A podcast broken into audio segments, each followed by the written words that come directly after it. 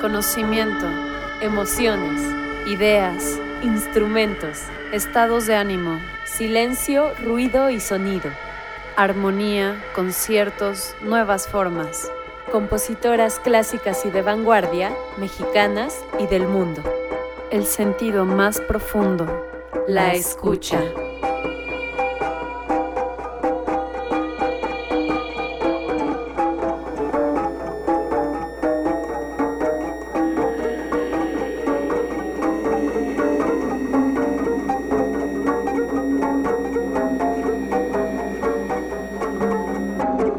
Comenzamos.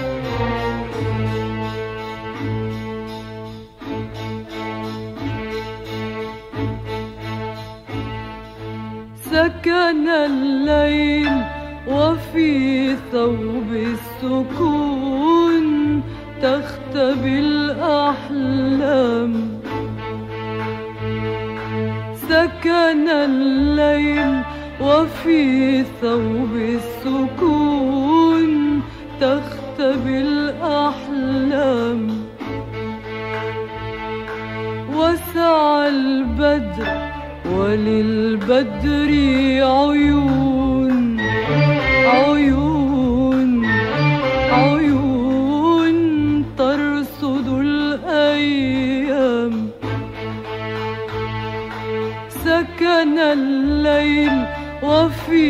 ثوب السكون تختبي الأحلام وسعى البدر وللبدر عيون عيون عيون ترصد الأيام. فتعالي فتعالي.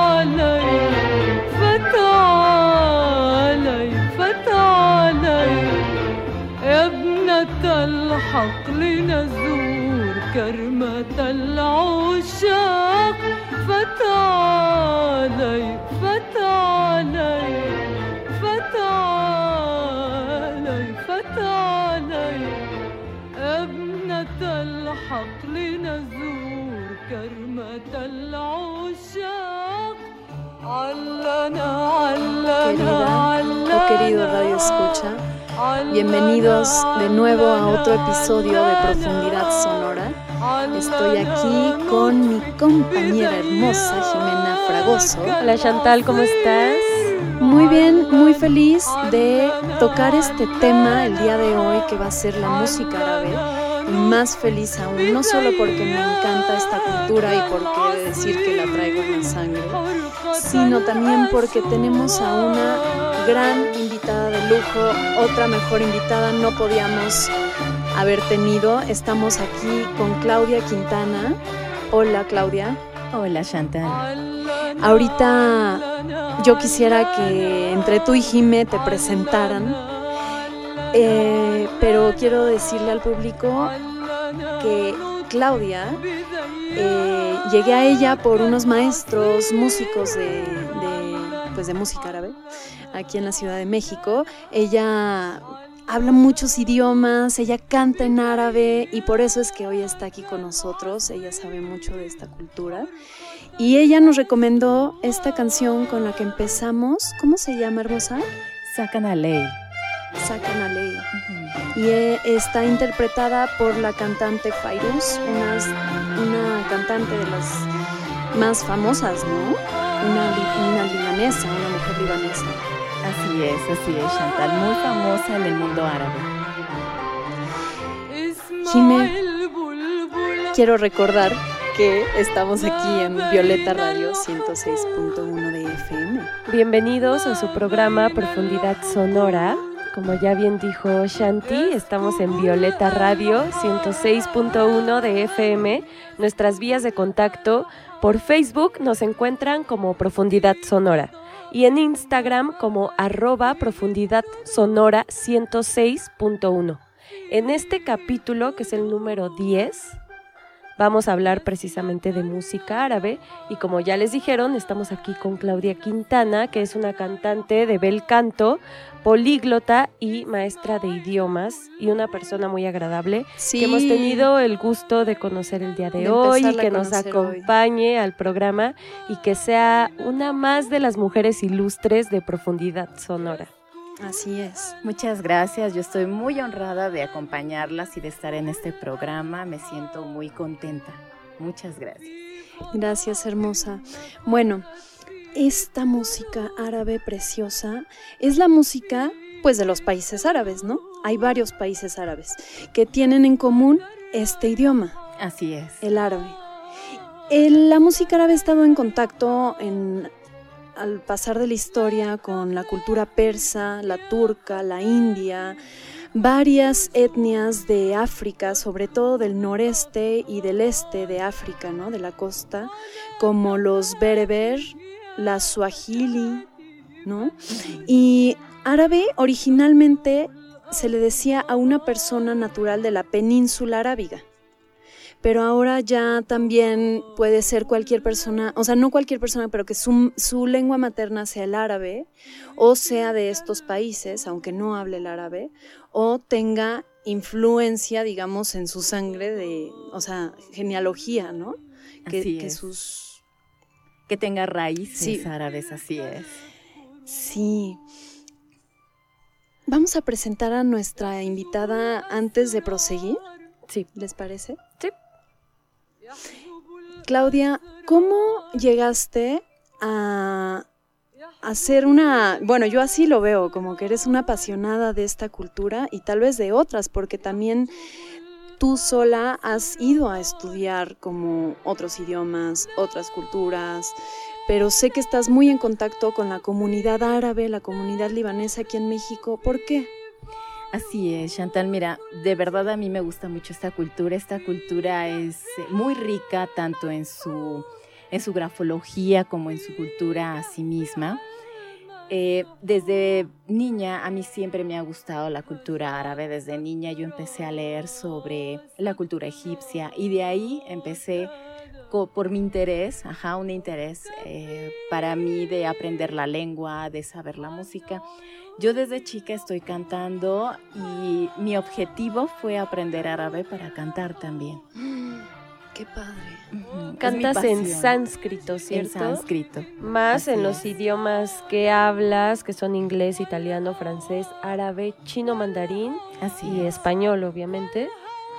Y bueno, me contabas que estudiaste en la Escuela Libre de Música, Así la es. licenciatura en canto, Así es. y que uno de los maestros que, digamos, más te influenció, te marcó gratamente, fue Enrique Jasso. Así es. Son ocho años de la licenciatura, ¿verdad? Así es. Sí, suelen ser- Ocho años. Suelen ser muy largas las carreras relacionadas con música. Y más con el canto operístico, ¿no? Así es. Hay una técnica especial, hay una formación que uno tiene que tener desde, eh, pues desde el inicio para aprender el solfeo y de ahí empezar a tener técnica en la voz para poder cantar. Por supuesto. Y cuidarse mucho, cosas que uno no puede comer también. Bebidas frías. Bebidas frías, chile. Sí, Así es. tú sí te cuidas. Habemos cantantes que no se cuidan. Y después de la escuela eh, participaste en grupos de cámara. Así es. que son como ocho elementos musicales aproximadamente, bueno, instrumentales, Así más es. el cantante. Más el cantante, así es. Este, estuve con eh, octetos, ajá, y estuve cantando en Hacienda Los Morales, Café del Lago y este lo el um, El Café del Lago de el Café del Lago de Chapultepec. Está Chapultepec, hermoso. ajá, está muy muy bonito, verdaderamente es muy bonito. Y Hacienda Los Morales y el Centro de Convenciones Banamex. Sí. Que igual ahí me imagino que fue como ante mucha gente, es un lugar muy grande. Así es, era para graduaciones. Entonces nosotros entrábamos en, en, en- en el inicio, ajá, y también amenizábamos en las comidas. Y toda era graduaciones. Daban el toque de elegancia a Así través de la es. música. Por Así es. supuesto. Qué Sí, padre. sí. Querida Claudia, también nos estabas comentando antes de empezar el programa que has estado en coros Así es. eh, de la Iglesia Católica Maronita aquí en México, ¿no? Así es. Estuve participando con Abuna Yaub en el coro de Nuestra Señora del Líbano. Estuve cantando también en la iglesia de San Charbel en el centro. También estuve cantando en coros de coros juveniles de la Ciudad de México y quienes dirigía el maestro Gabriel Saldívar. Ajá. Y en estos coros de la iglesia utilizan un árabe como digamos antiguo, ¿qué árabe utilizan? ¿En qué cantan? Ah, ok. Este era eh, lo que nosotros cantábamos ahí. Sí era árabe, pero es el, el árabe. em, Porque ahorita nos ibas eh, comentando que hay como un árabe más convencional, o sea, más moderno, y hay un árabe un poco más tradicional, más antiguo, pero que por lo general lo utilizan los musulmanes, porque es el árabe que está en el Corán. Ah, ok, sí, sí. Por ejemplo, el Fosha es el árabe con el que se lee el Corán. Sí. Y este, por ejemplo, este idioma se utiliza en revistas o en periódicos o para dar noticias en el mundo árabe. Y el Namia, que es este árabe coloquial, y con este puedes hablar en cualquier parte del mundo árabe también, pero ya es más de la calle, más coloquial. Claro, estaba viendo que oficialmente el árabe se habla en 20, 22 países, pero bueno, extraoficialmente como segunda lengua en muchos otros países. Así alrededor de, pues lo que llamamos el Medio Oriente, ¿no? Que son estos países, eh, pues como más pegados hacia Europa, ¿no? Entre África, muchos países de África.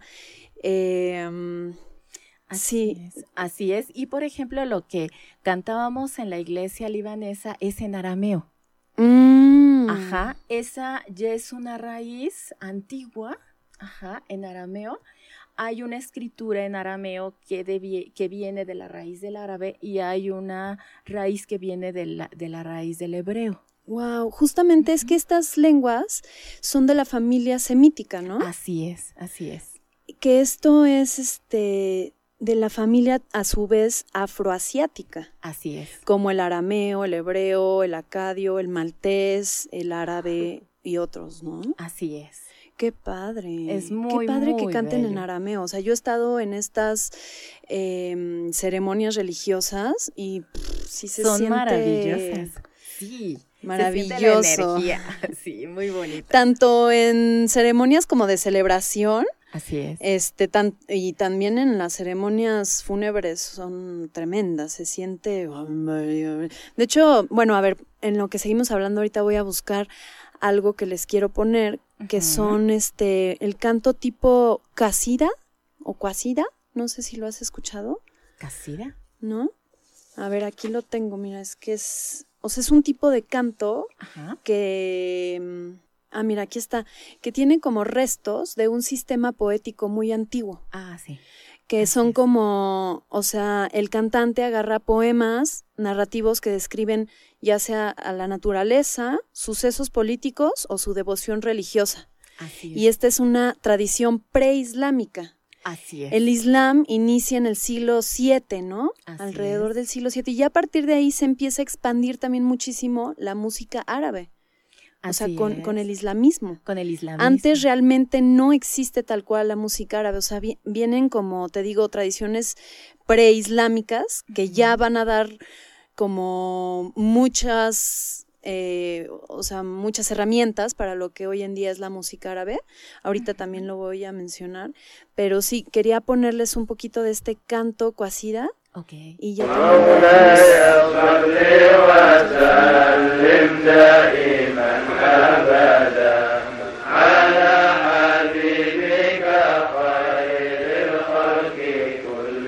Bueno, es que la pongo de una vez porque me estaba acordando esto de las ceremonias fúnebres y más o menos me recuerda a esto. O sea, tal vez esto no es fúnebre tal cual, lo que estén diciendo, pero, pero me recuerda esa sensación, esos cantos. Sí, aunque a veces la- los cantos eh, son fúnebres, no se escuchan como tales, Ajá. porque ellos lo hacen a una manera alegre. Ajá. Entonces, a veces sí los cantos son fúnebres, pero parecen como si no. Eso está bonito Eh, también. sí, De hecho, también he ido a ceremonias allá, por ejemplo, en Líbano, que es un país árabe, sí, y toda la misa es cantada. así Y es. casi parados toda la misa y dura más de una hora. Sí, así Y, es. y- y es una, una misa católica. Así es, todo se recita Por, con canto. Eso está Ajá, padrísimo. Eso es precioso. Y el Corán igual se recita Claro. con el canto. Sí, quiero eh, como aclarar para la gente que nos esté escuchando y no esté tan identificada o no sepa tanto de, de esta cultura, que muchas veces confundimos lo que es el ser árabe, a una persona árabe. O sea, muchos piensan que los árabes son los musulmanes, pero de hecho la mayoría de los musulmanes que existen ni siquiera son árabes Así es. son de otros países así africanos, pero que ya no hablan árabe, no son árabes. Y, o sea, la mayoría de los árabes hoy en día sí son musulmanes, pero ya de ahí se va, o sea, la otra minoría son católicos, Así cristianos o judíos, ¿no? Y habrá ya otros rarillos que se cambiaron por ahí de religión. Este, bueno, no rarillos, o sea, pues, gente que se Ajá, que le gusta. ¿no? Sí, sí, sí, sí. Este, pero recordemos que el cristianismo pues también viene de esta región, ¿no? De Israel. Entonces, como me mencionabas también ahorita en el carro que me encantó y quisiera que nos lo menciones aquí, o sea, me decías, es que todas las religiones son lo mismo y llegan a lo mismo. ¿no? Llegan al mismo, al mismo ser, al mismo Dios, sean musulmanes, sean judíos, sean cristianos, sean católicos. Todos, todos, todos llegamos al mismo Dios. Que eso es lo más importante. La unión es muy importante. Y por ejemplo, lo que mencionabas, efectivamente, hay, hay árabes que son católicos, hay árabes que son cristianos, hay árabes musulmanes, como hay eh, franceses, italianos, mexicanos que pueden ser católicos, cristianos y musulmanes también. Y todo es una, finalmente es una unión, porque todos vamos hacia el mismo Dios, que eso es muy bonito. Así es. También estaba viendo que hay decenas de dialectos árabes, ¿no? Así es. Más, o sea, se dividen como más este de los países que son orien- más de Oriente y de Occidente, algo así, o sea, dentro del mismo mundo árabe. Así es. Por ejemplo, el, en Turquía no se habla el árabe, tienen otro idioma, aunque ellos sí hablan, sí saben el árabe por el Claro. Corán, porque hay musulmanes. Entonces son diferentes etnias, Pero existe el turco, ¿verdad? exactamente, idioma es turco. el idioma turco. Ajá, pero también es. saben árabe, entonces la mayoría en Turquía. Así es por el Corán. Ellos tienen que saberlo por el Corán. La península arábiga, que digamos que es como el terreno más representante de la cultura árabe, eh, fue una confluencia de tres continentes del viejo mundo, que estaba Europa por el norte, ¿no?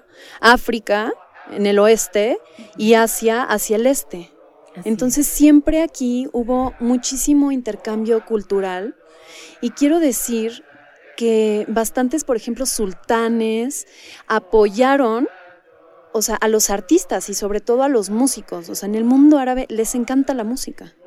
Así ¿no? es. Es como un, son hasta hedonistas en muchas cosas, o sea, les gusta así de que estén bailando alrededor y que les estén tocando, comiendo Así en es. grandes buffets, ¿no? Así bueno, es es. todo esto La así como opulencia es lo suyo.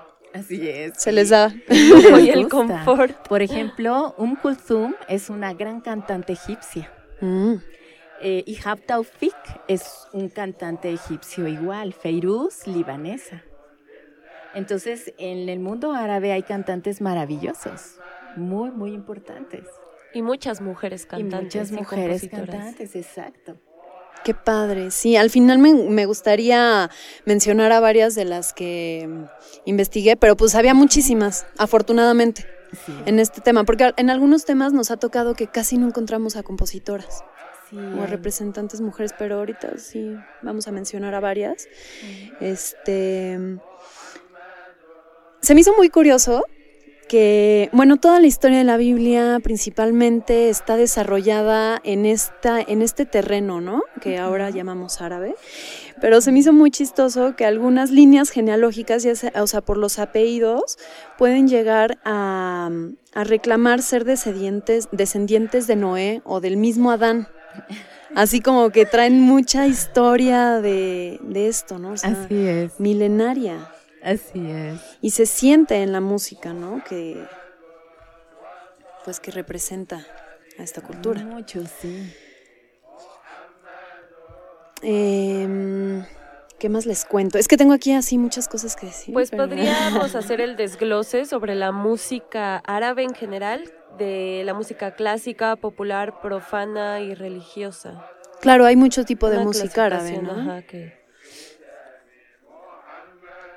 Em, se me hizo también un dato curioso que aquí en América los países en los que más hay gente que vino a emigrar son en Chile, Argentina, en Brasil, en Venezuela y bueno, también aquí en México, ¿no?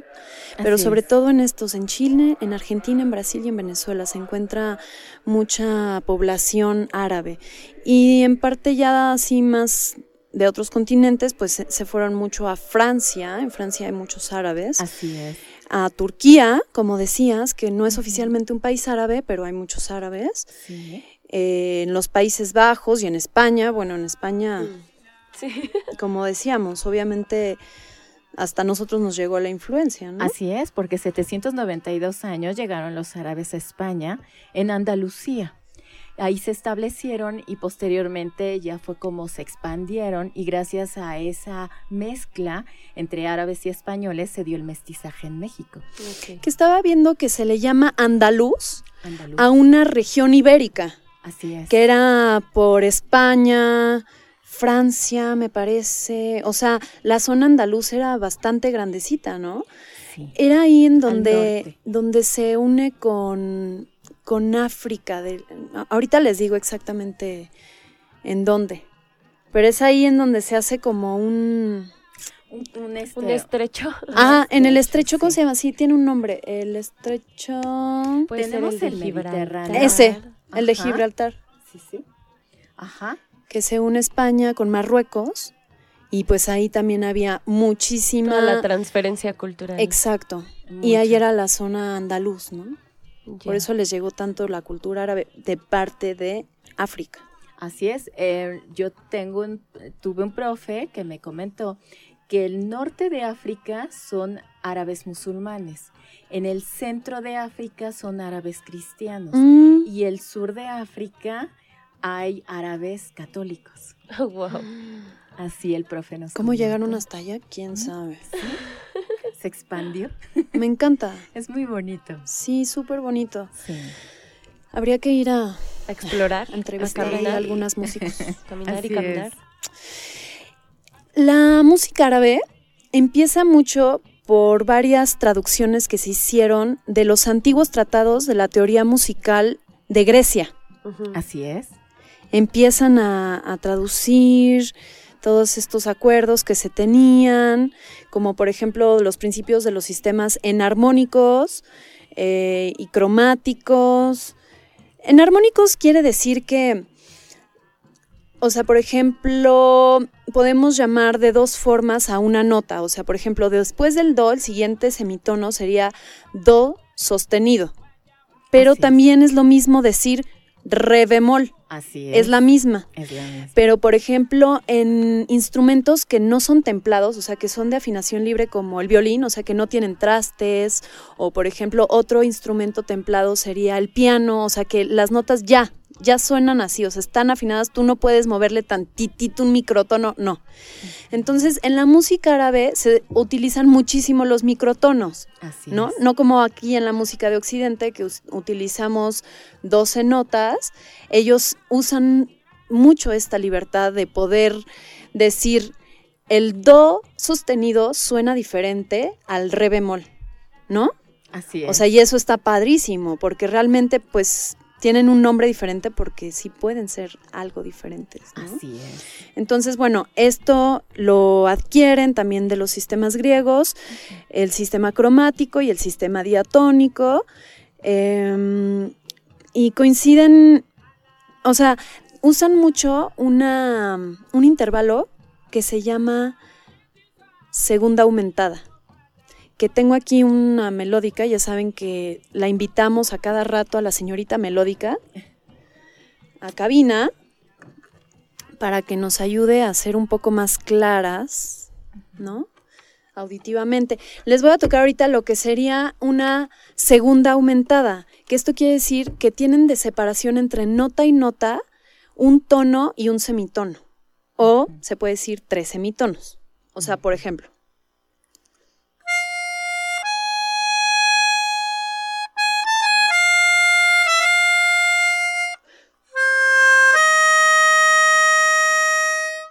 O sea, aquí hay tres semitonos. Estoy empezando en do. Entonces, un semitono, dos, tres. Entonces, el hacer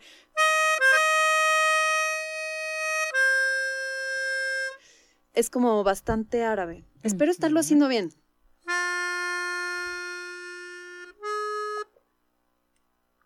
Sí. O sea, esto ya está súper templado, ¿no? La melódica, entonces no puedo hacer como ahí ya más microtonos como ellos, pero sí usan mucho como estas leves separaciones, o sea,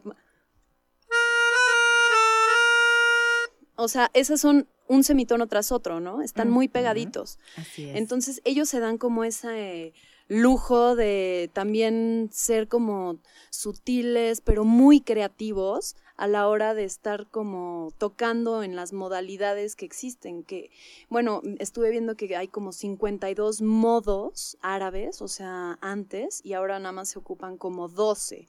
O sea, modos serían como escalas específicas o como figuras melódicas específicas que se utilizan, ¿no? Así es. Em, no sé si más al ratito. Ay, es que a mí me encanta cuando viene una cantante o un músico decirles que si nos canta o no. Sí, No, que, que si nos puedes hacer como un, un ejemplo de cómo suena el canto árabe. claro no sé si sí. quieres que sea ahorita o al si ratito. quieres. Sí, cántanos un pedacito Ok, un pedacito. Ok. para escuchar. Sería. Bueno, voy a cantar La Mabada, que es precisamente una pieza andaluz. Ajá. Ah, muy bien. Y esta empieza así. La mabada yatazana, la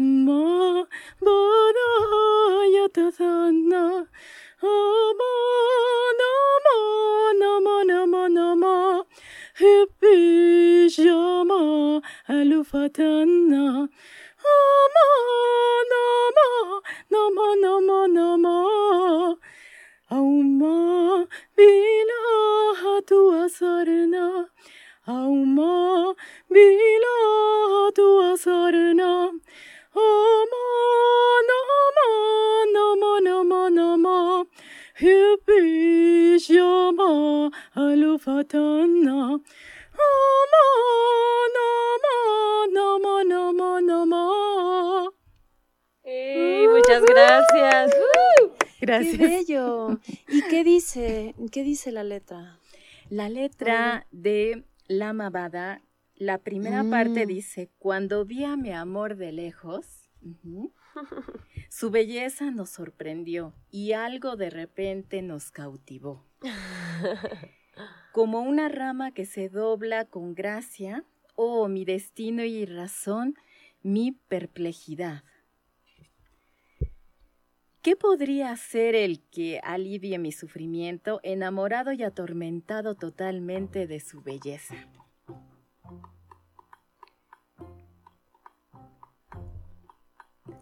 Ya es todo. Ay, perdón, queríamos más. Cuánto Sigue, por favor, con la historia.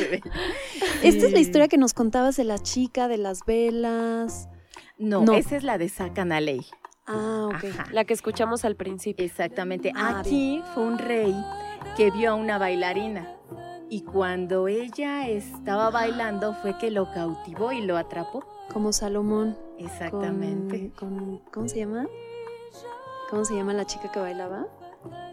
No recuerdo su Este, nombre. bueno, a ver si me acuerdo en el, en el transcurso de, del programa. Matajari. Esta es otra versión de la que acabas de cantar, esto que estamos escuchando. ¿No? sí. De una mujer que se llama Lena Chamamian. Así es. ¿Tú la conoces? Por el YouTube, sí, la conozco. En persona, no. sí, sí. Qué padre. Ay, suena hermoso.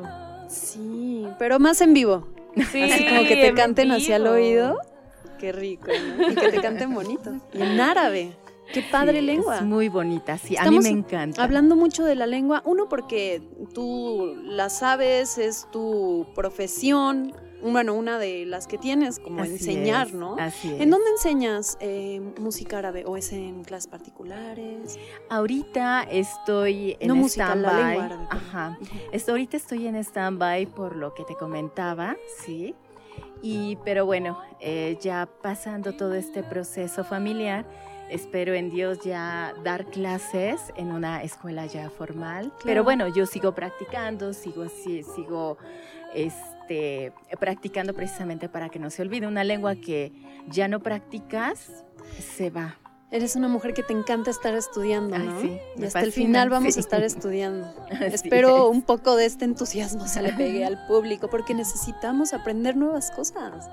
O sea, para para muchas cosas, ¿no? Para, Para muchas. A mí me gusta, de hecho, la traducción, entonces me gusta mucho, mucho saber sobre estas lenguas, seguir practicándola y este y, y actualizándolas, porque eso es muy, muy importante. De hecho, amigas y amigos, eh, nos acaba de hacer Claudia un regalo súper especial a Chantal y a mí, porque nos hizo el favor de traducir el nombre de Profundidad Sonora, que es el nombre de nuestro programa, a los idiomas que ella conoce. Entonces, ya les compartiremos, igual al final damos una probadita de cómo se escucha, cómo se dice profundidad sonora en, en italiano, por ejemplo, en árabe, en en chino. En mi favorito, de una vez dinos, para que mi pues, favorito para- fue el chino mandarín, pero en inglés y en francés. Pero a ver, sí, que nos diga, que nos diga. En árabe ¿cómo, cómo se dice profundidad sonora? Ya nos habías dicho, yo no me acuerdo ahorita. Ok, eh, profundidad sonora dice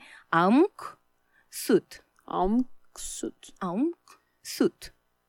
Así, Qué profundidad belleza. sonora en árabe. Bienvenidos. ¿Cómo se dice bienvenidos? Ah, Ah, fursatun, saidatun, eh, en árabe, bienvenidos. está muy largo, ahorita no me acuerdo. Shanti. Pero me encanta, este, me encantaría empezar así nuestro próximo programa en árabe con la gente que está pasando aquí. Y cuando dicen, por ejemplo, bienvenido, fursatun. Fursatun. Fursatun, saidatun es bienvenido. Perfecto. ¿Les parece si nos vamos a un breve corte y regresamos para seguir estudiando, por ejemplo, los instrumentos que se Claro, utilizan Claro que sí, sí. eh, para hacer Y esta que también hay sorpresas al respecto. música? Claro, tenemos a más instrumentas invitadas el día de hoy. Ahorita las vamos a, a presentar.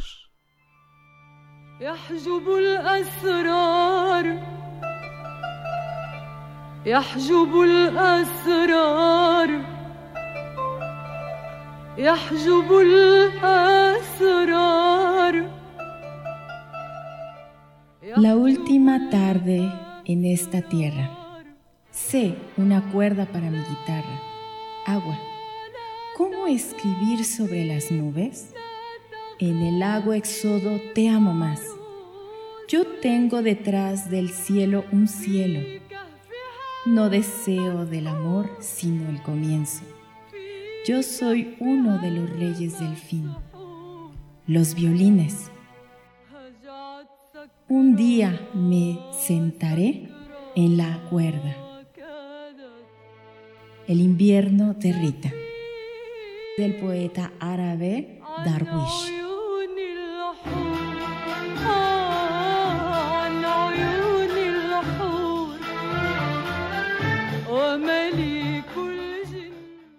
Bueno, queridos radioescuchas, continuamos aquí en Profundidad Sonora a través de Violeta Radio 106.1 de FM. Estamos aquí con nuestra hermosa invitada, quien fue la voz de nuestro comercial poético el día de hoy, y nos, y nos recita un poema de un escritor poeta árabe, al parecer muy querido por la gente por allá en el Medio Oriente, ¿no? Así es, así es. ¿Les parece si estudiamos acerca de los instrumentos que, Sí, que sí. que se utilizan generalmente? Habrá más, pero vamos a decir los más representativos. Está el oud. Oud. Oud. Que vulgarmente conocemos como laúd. Bueno, sí, e- este es el, el- el modelo para el laúd europeo ya después, Así ¿no? es. El oud.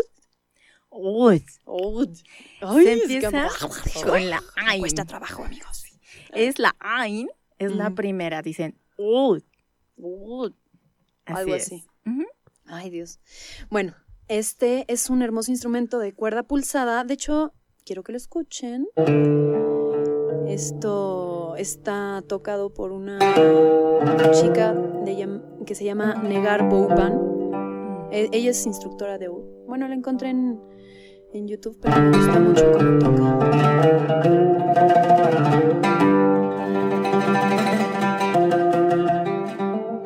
Bueno, este es un instrumento de cuerda pulsada que por lo general tiene de 11 a 12 cuerdas y están agrupadas en órdenes de 5 o 6, o sea, digamos como la jarana. O sea, una misma nota puede ser de doble cuerda para que suene como más profundo, más doble. Eh, por lo general, bueno, era, era y es de madera y tiene una caja de resonancia en forma como de pera, así circular, y su mastil es corto.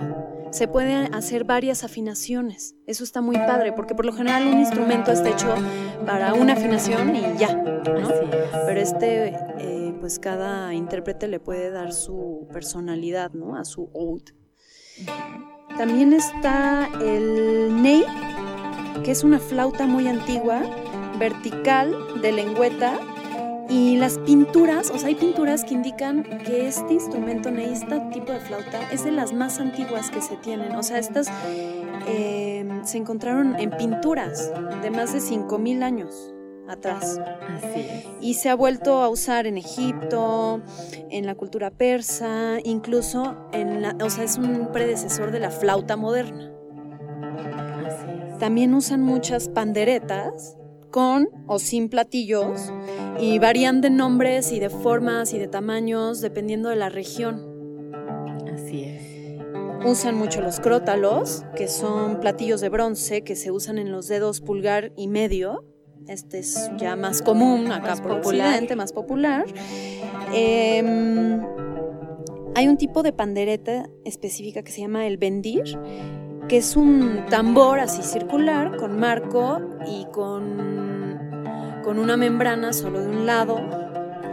Eh, también está el derbaque o la darbuca, que el día de hoy nos hace el honor de estarnos invitando aquí.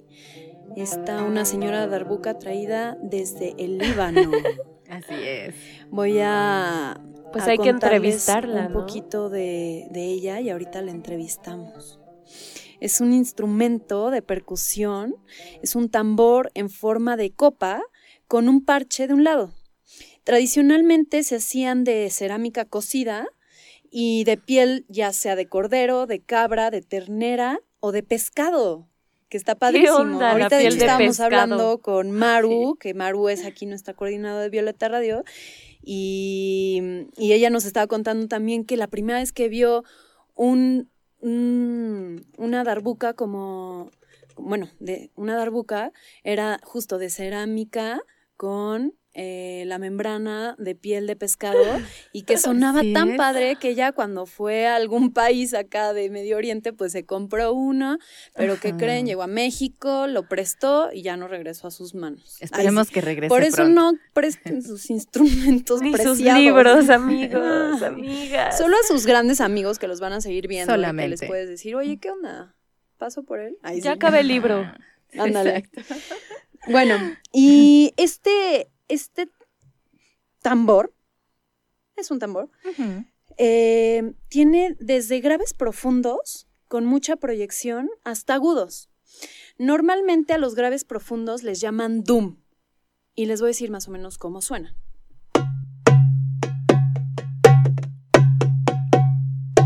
¿No?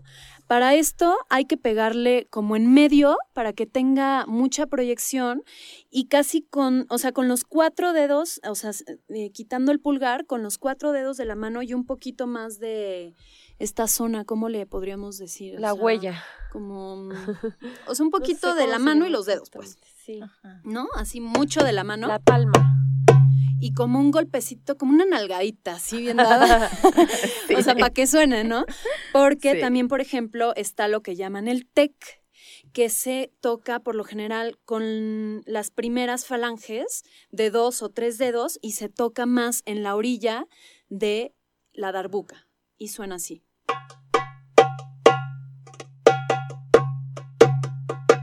Eso es el tec, ¿no? Dum, tec.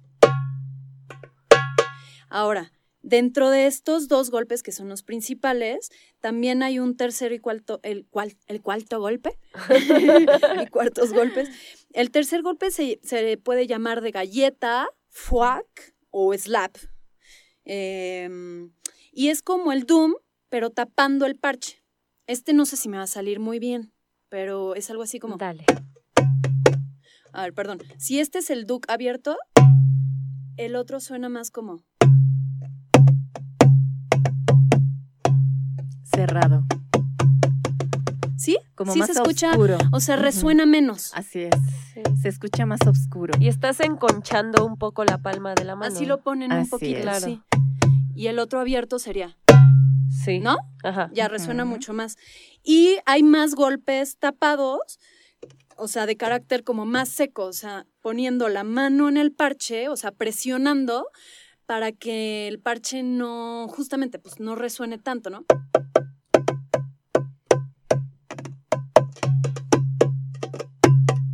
O sea, entre este tipo de golpes se va ahí Armándola. armando la, La música rola. preciosa, ¿no?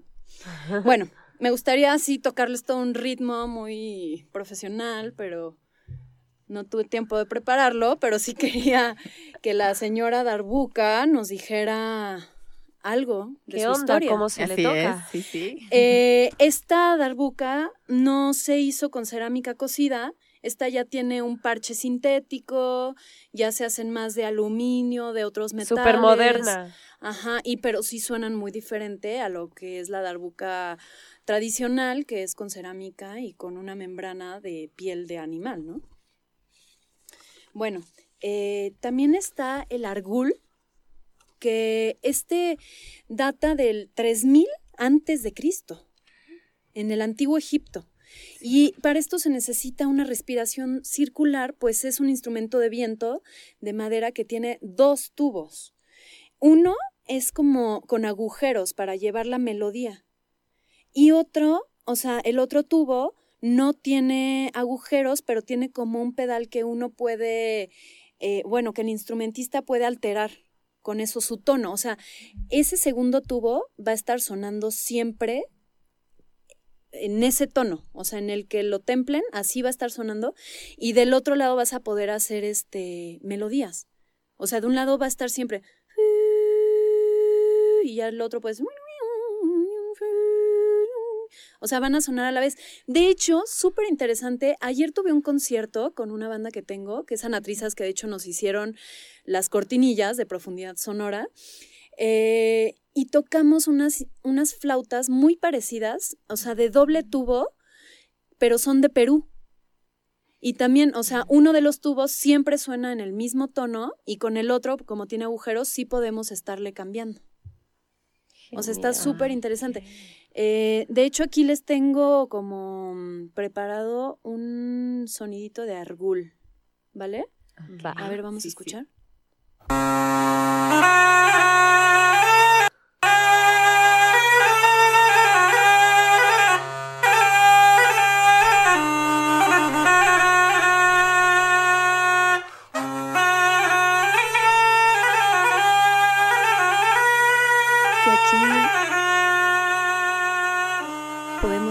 Cómo está una nota siempre.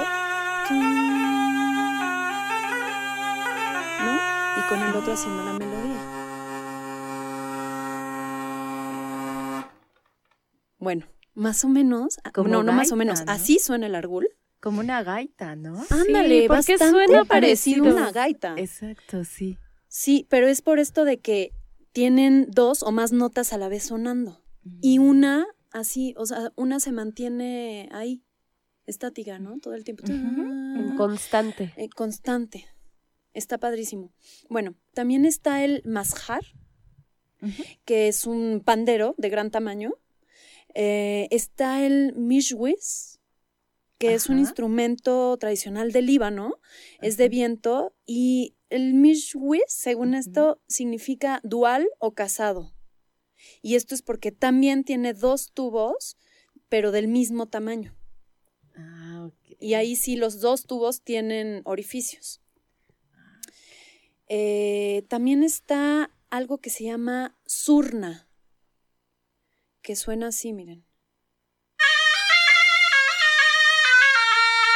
De la familia de los oboes.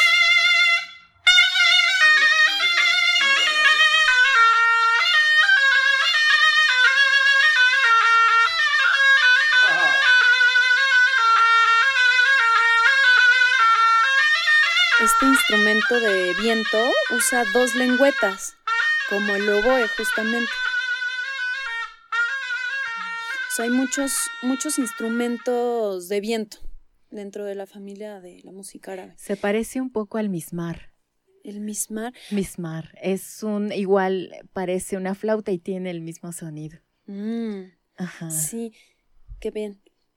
No la tenía aquí, pero seguro me apareció por ahí porque como que me suena.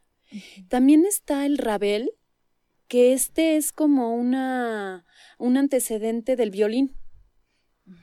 Y este podía llevar de una a cinco cuerdas. O sea, también era, se podía personalizar mucho, ¿no? Este es de cuerda frotada, obviamente.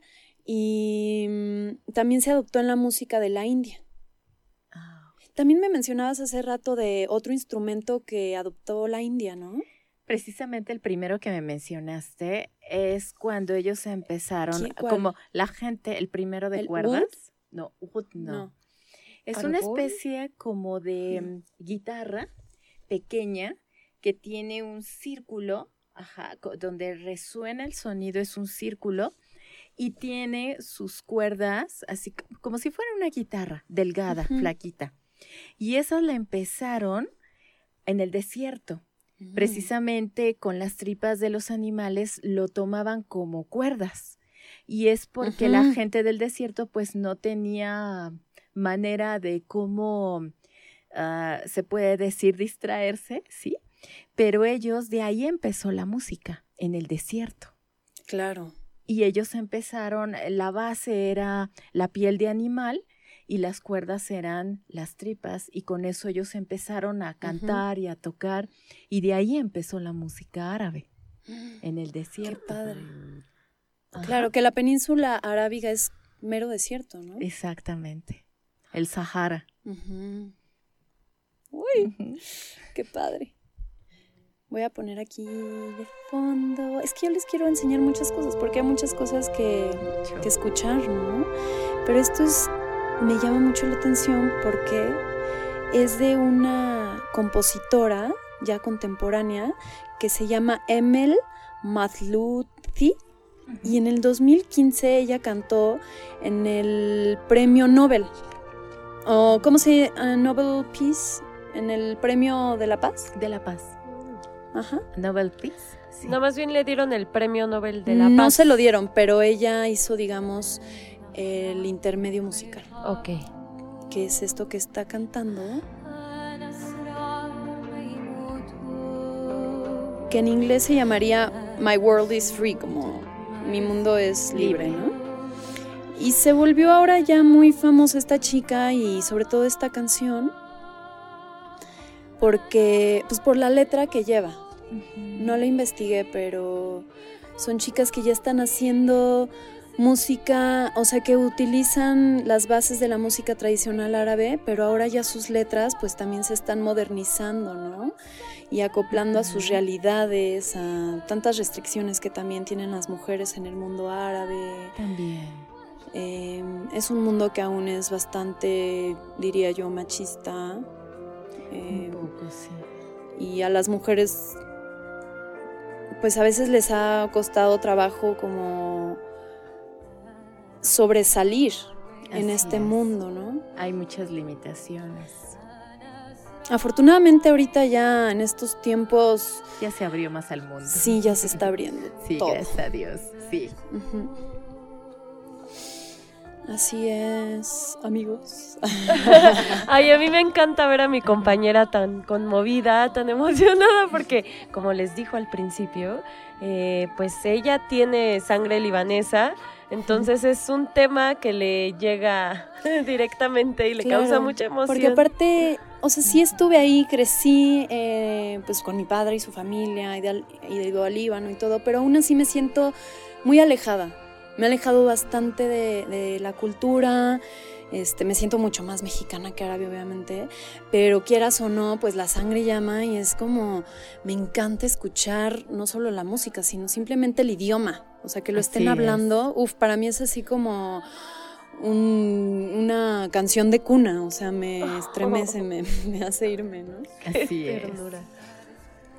Atrae, ¿no? Sí, el canto en la música árabe es un rasgo central, ¿no? Eh, y enfatiza el texto de modo similar al Corán otra vez, o sea, vienen así de como estos Así es. cantos de tradición, Religiosos. Ajá. Ajá, y mm, usan poemas y versos que suelen cantarse con la esperanza de que la ejecución del cantante profundice en el espíritu del otro y del mismo y en la significación del poema.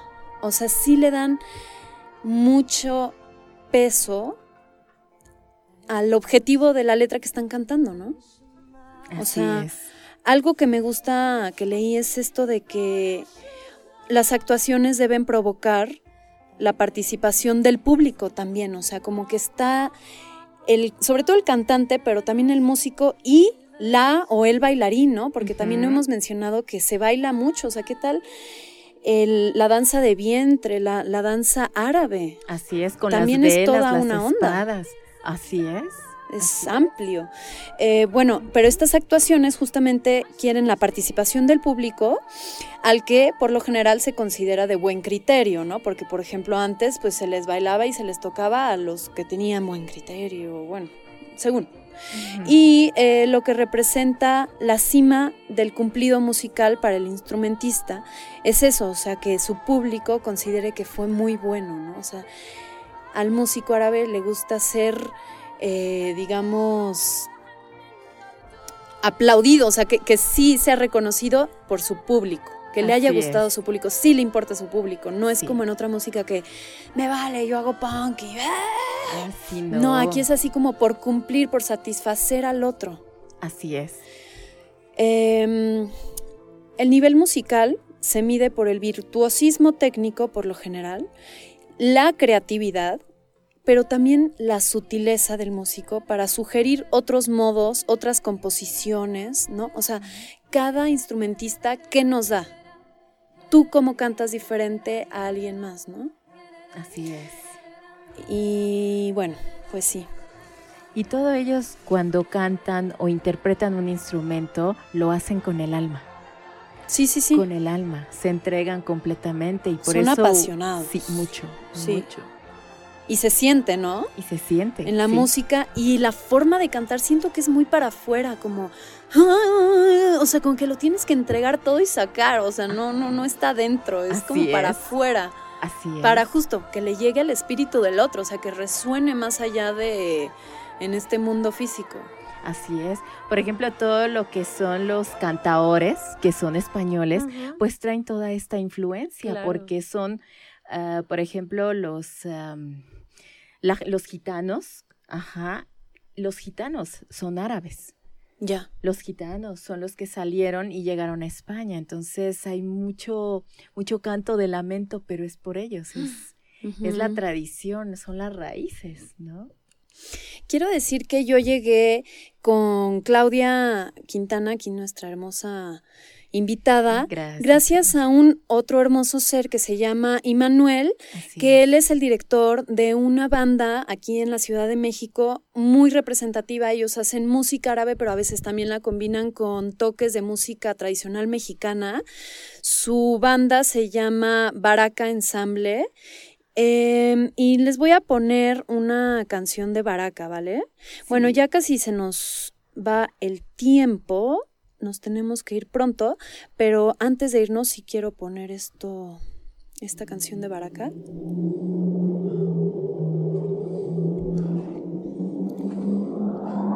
Esta canción que va a empezar se llama Tuareg y es una composición original de Immanuel, que él es un chico mexicano, pero también súper metido en la cultura árabe gracias a la música que ejecuta.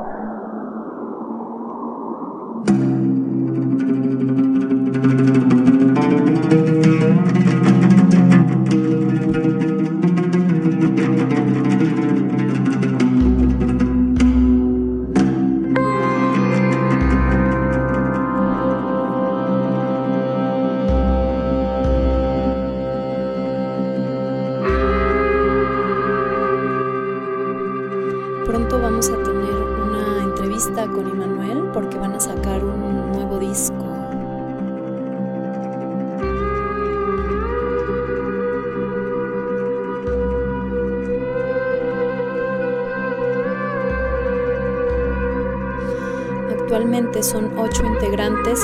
Ensemble.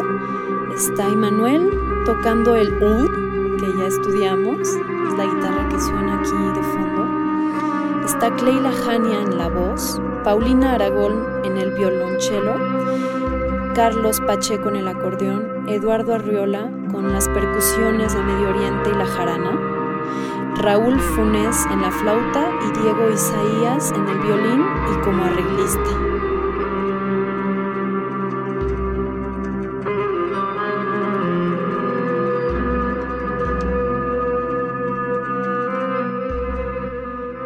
Dejamos esta canción de Baraka Ensemble, quiero mencionar algunas mujeres de las cuales vi que sería muy interesante mencionarlas.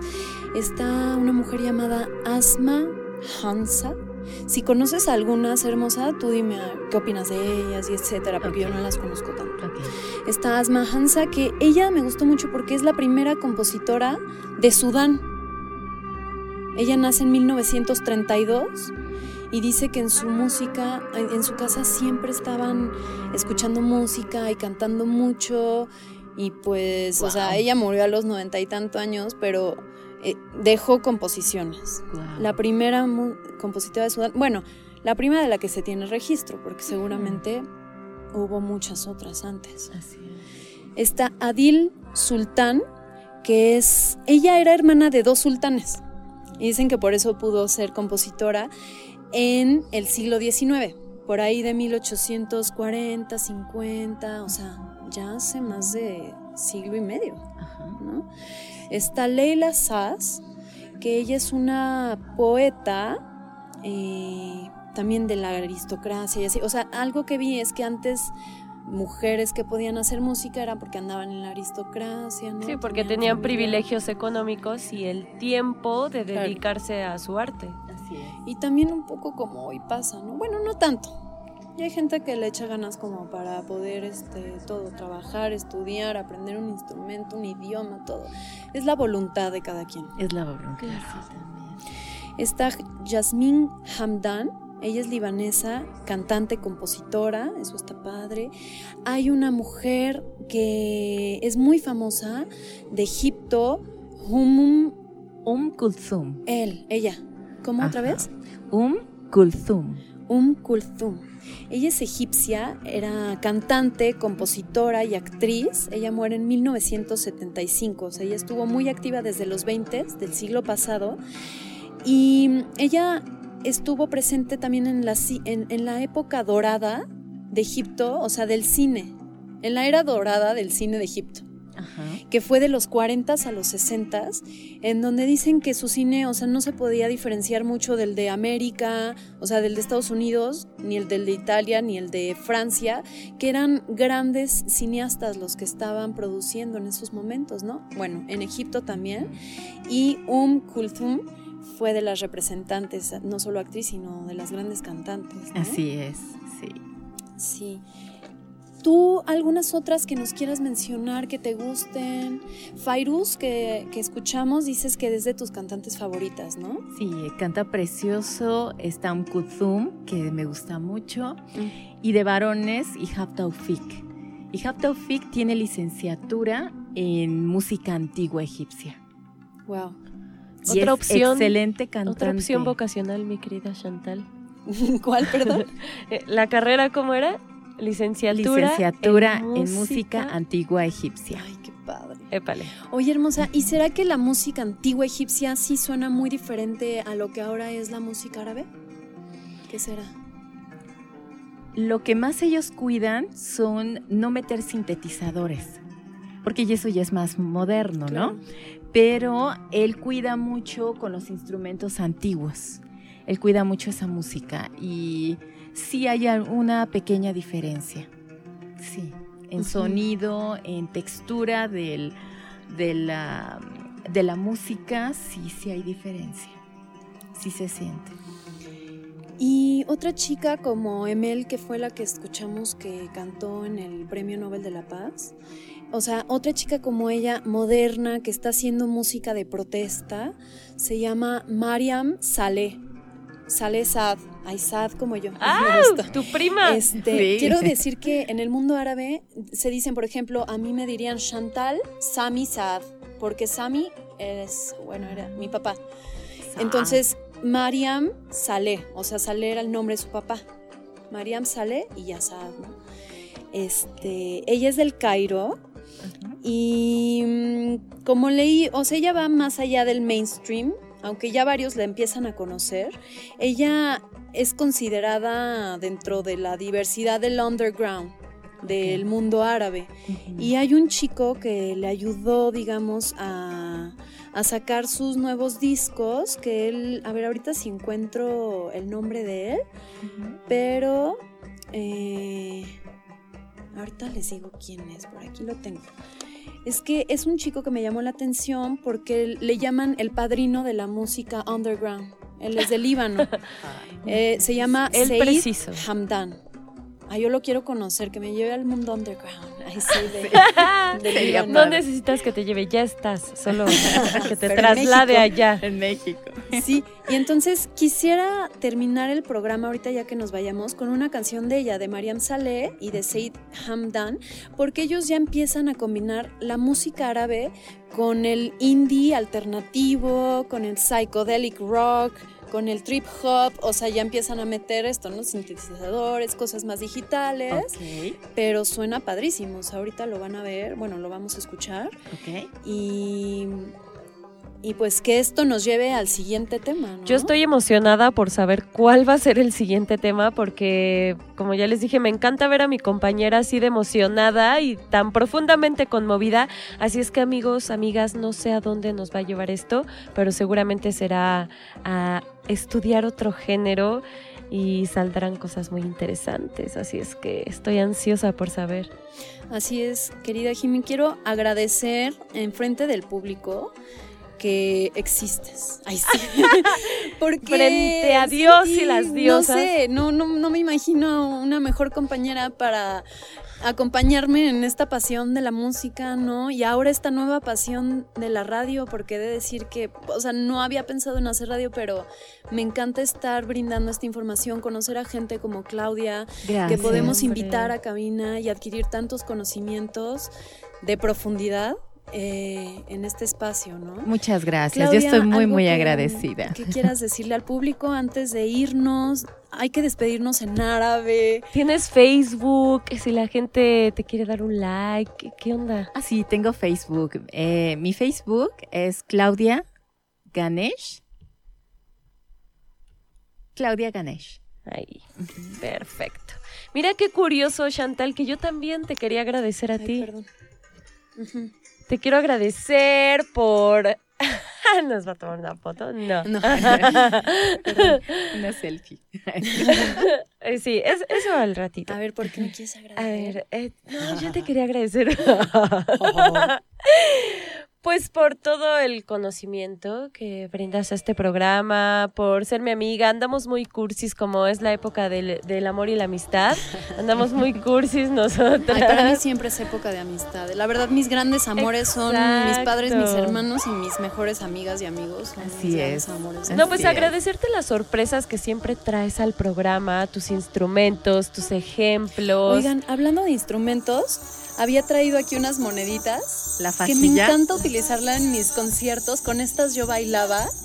Y pues así nos vamos a despedir con moneditas Claro. y con un poco de música árabe combinada con otros géneros más contemporáneos como el electro y el psychedelic trance. Gracias a Maru Chávez por el apoyo en que está aquí en todo, cabina, siempre. siempre Gracias. apoyándonos, también con su buen oído, que gracias a ella tenemos tan buen repertorio musical en Violeta Radio, 24 horas. Y por supuesto, muchas gracias a nuestra invitada de lujo, a Claudia. Ya te queremos gracias. mucho, nos caíste muy bien. Gracias por aceptar venir, gracias por tu tiempo, por estar aquí y compartir tu conocimiento con nosotras. Muchas gracias. Estoy muy agradecida y muy honrada de estar en su programa. Les Gracias, agradezco querida. mucho. Igual y te volvemos a invitar, hay mucho que decir siempre. Claro que sí. Cuenten mucha conmigo. Información. Al salam aleikum, ¿cómo era? Assalamu alaikum. Al salamu aleikum, hermanos.